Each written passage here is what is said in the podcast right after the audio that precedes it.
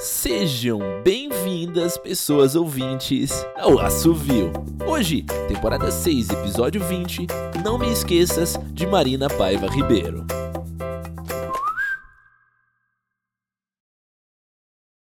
Um.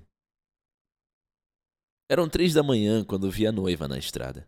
O céu estava trovejando com o agouro de uma tempestade de verão que ameaçava cair havia dias. De vez em quando, um relâmpago iluminava as montanhas à distância, sua foto no painel do caminhão, o lixo no chão.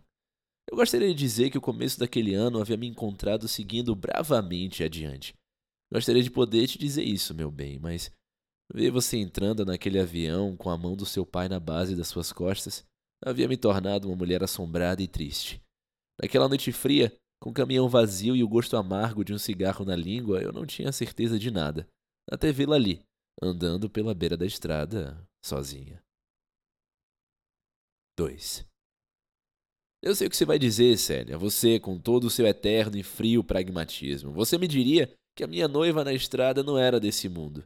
Diria: Tony, você é uma verdadeira cavalheira e uma hora isso vai ser sua ruína.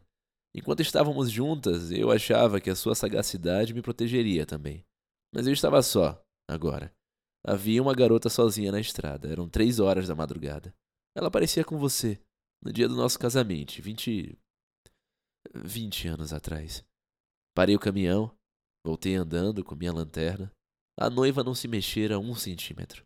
Na minha preocupação, não reparei então que ela não emitia sombra. 3. Você tá bem, anjo? Perguntei. Precisa de uma carona? A noiva olhou para mim e inclinou a cabeça. Devagar, um corte se abriu no pescoço dela, como se a garganta estivesse sendo cortada por um facão invisível. Gritei enquanto o sangue quente jorrava do pescoço da mulher, manchando seu vestido branco. Derrubei a lanterna no chão e ela rolou, apontando luz para todo lado. Na noite gelada, vapor quente se desprendia do vermelho, encobrindo o rosto dela. Eu a vi sorrir. Você é uma mulher valente? Me perguntou, com uma voz que parecia madeira se quebrando. Engoliu ar. Na noite escura, senti que se não firmasse o pé e levantasse o queixo para lidar com aquela assombração, não sairia viva da estrada. Quando, quando precisa, sou sim, senhora, disse a ela.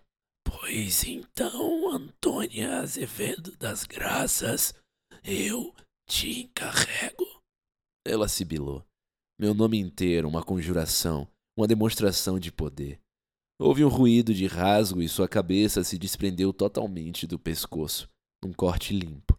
Eu gritei, Deus que me perdoe, mas ela apenas rolou até mim, parando antes de atingir minhas botas.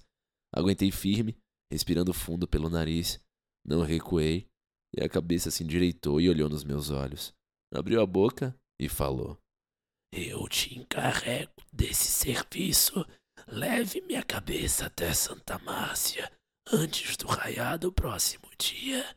Coloque-a em seu lugar de direito e poderei descansar. Faça isso e. Ela sorriu então, um sorriso cheio de pontas. E poderá manter a sua. 4. O rugido baixo e a vibração do caminhão nos envolviam enquanto a estrada escura desaparecia atrás de nós, a caminho de Santa Márcia. Eu corria contra o tempo. No canto do olho, a cabeça no banco de passageiro brilhava como a lua encoberta lá em cima. O silêncio se estendeu desconfortável por alguns segundos e limpei a garganta. Seu noivo que fez isso daí com você? Perguntei. A noiva soltou o ar pelo nariz e funguei. Hum. Espero que você tenha dado um jeito no filho da puta. Ela me encarou. Ele viveu uma vida longa e plena, sibilou. E eu fui esquecida por todas as pessoas que me amaram em vida. Hum. Fizemos uma curva e automaticamente toquei nela com a mão para ela não tombar. Ela fez um ruído indignado que ignorei. Você não me disse seu nome. Ela mostrou os dentes.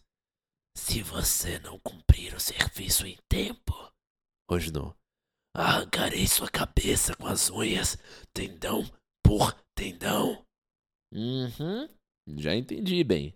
E você quer saber o meu nome? Encolhi os ombros. Você sabe o meu e ainda tá aqui. Alguém no mundo deveria saber o seu. Ela pareceu tocada por isso. Desviou o olhar. Maria.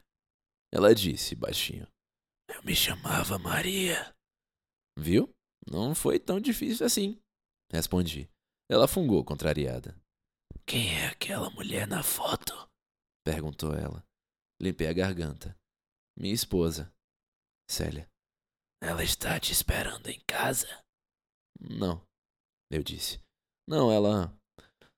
Foi morar com os pais, em outro estado. Por quê? Porque teve uma doença. Eu disse, olhando fixamente para a estrada. E ela não se lembra mais de mim. Maria não me questionou mais. Uma gentileza.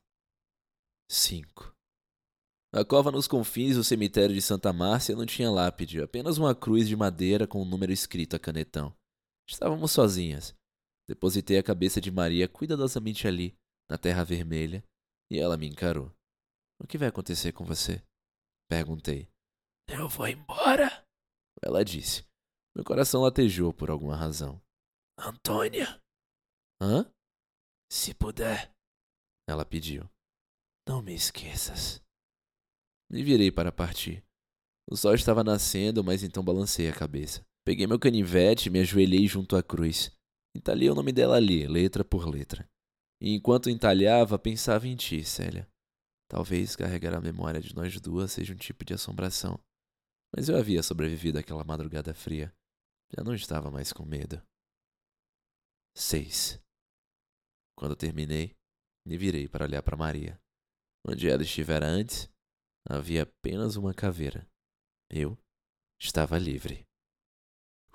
Meu nome é Ariel Aires e essa foi Não Me Esqueças, de Marina Paiva Ribeiro, aqui no Assovio. Até a próxima!